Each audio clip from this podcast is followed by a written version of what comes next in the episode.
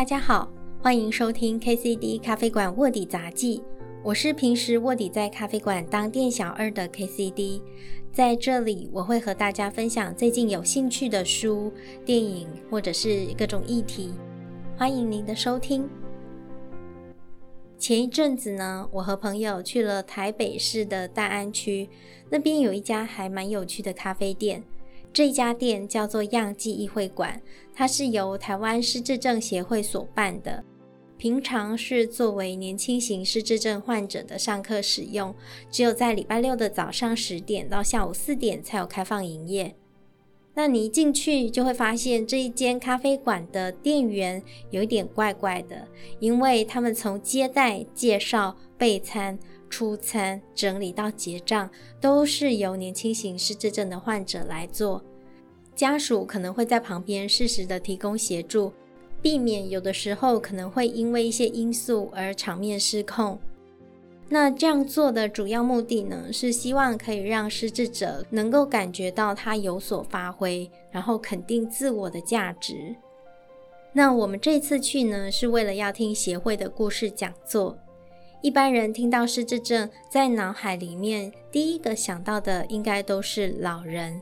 或者是健忘衰弱的老人。但其实呢，三十到六十五岁的人里面有千分之一的几率会罹患失智症，而在台湾约有一点二万人是年轻型的失智症患者。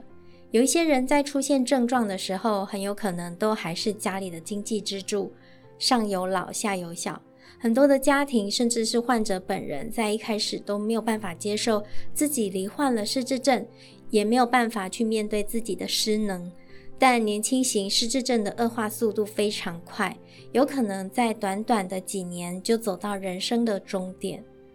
在二零零六年，由渡边谦所主演的日本电影《明日的记忆》，它就是描述一个四十九岁的业务部长。突然有一天，他开始常常忘记重要的会议时间，而且经常的觉得身体很疲累，然后不断的重复购买家庭用品，甚至午餐的时候还会忘记同事的脸孔跟座位，因为他是在一个很大的饭店用餐。当他打完了菜之后，他就很茫然的站在人声鼎沸的餐厅中间，不知道要到哪里去，一直到他的同事站起来叫他。他才突然回神过来，然后去跟他们一起用餐。于是呢，他就去找医生检查。在检查报告出来之后，确诊了他是罹患了阿兹海默症。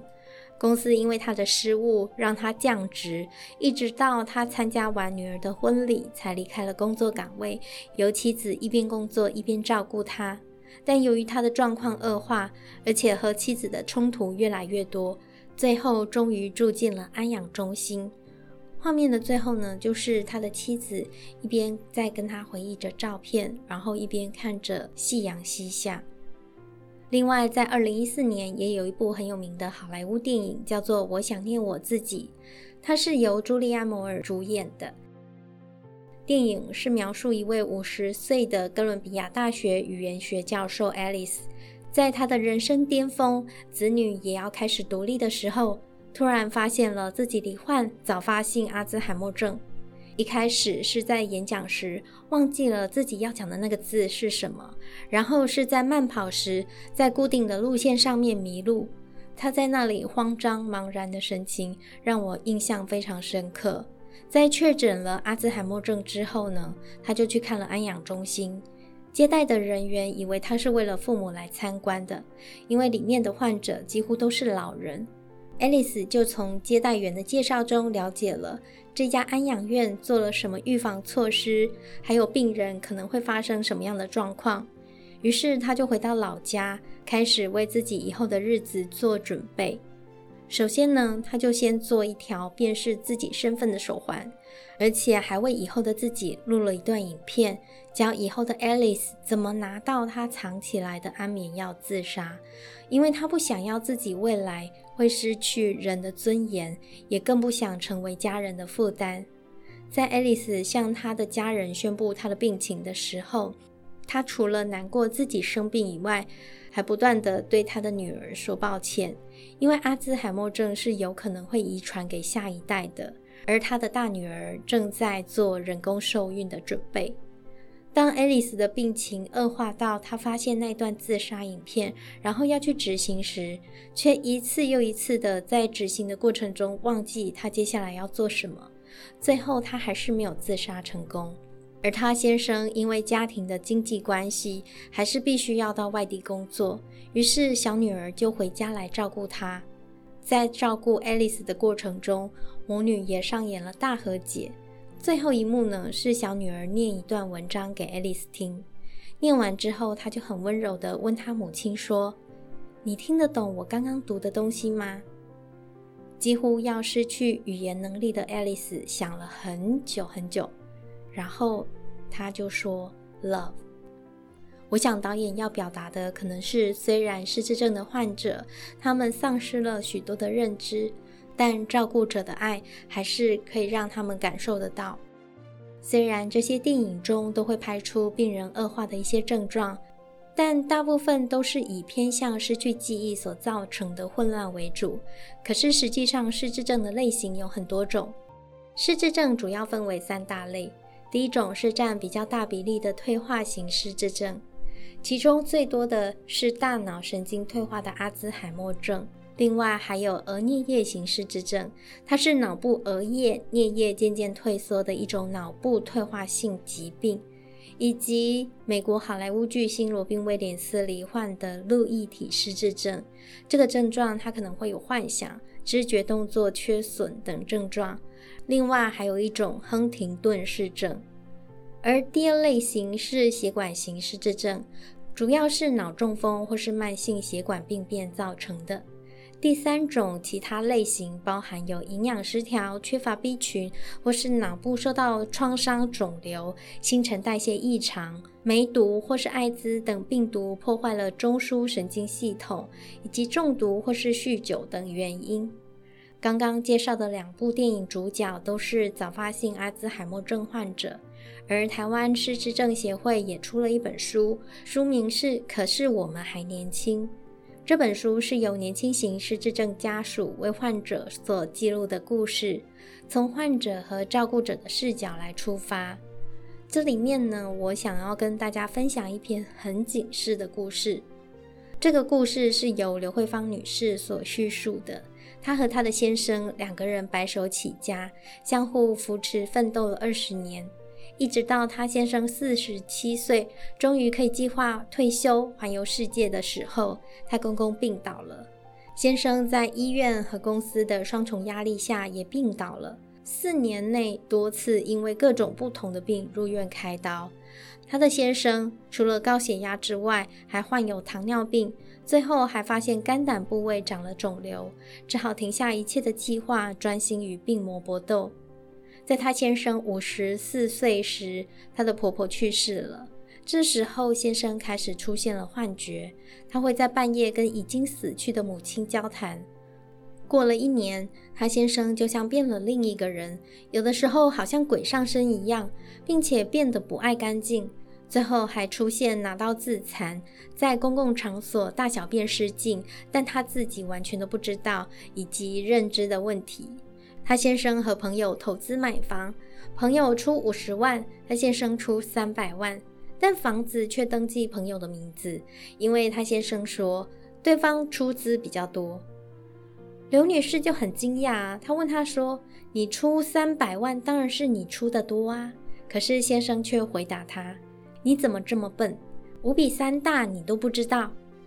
刘女士和先生的亲朋好友有许多的高知识分子，即使在她先生在三年后，大概是五十七岁的时候，经过医师诊断为不可逆的器质性精神病，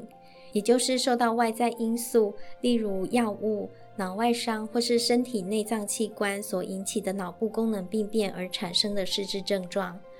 刘女士和亲友们还是到处求神问卜。希望她先生只是鬼上身，把鬼赶跑之后，先生就可以恢复正常。但一切还是事与愿违。这中间，她先生甚至离家出走，家里的房子和积蓄也几乎都要被诈骗集团诱拐骗光，还被骗开了本票。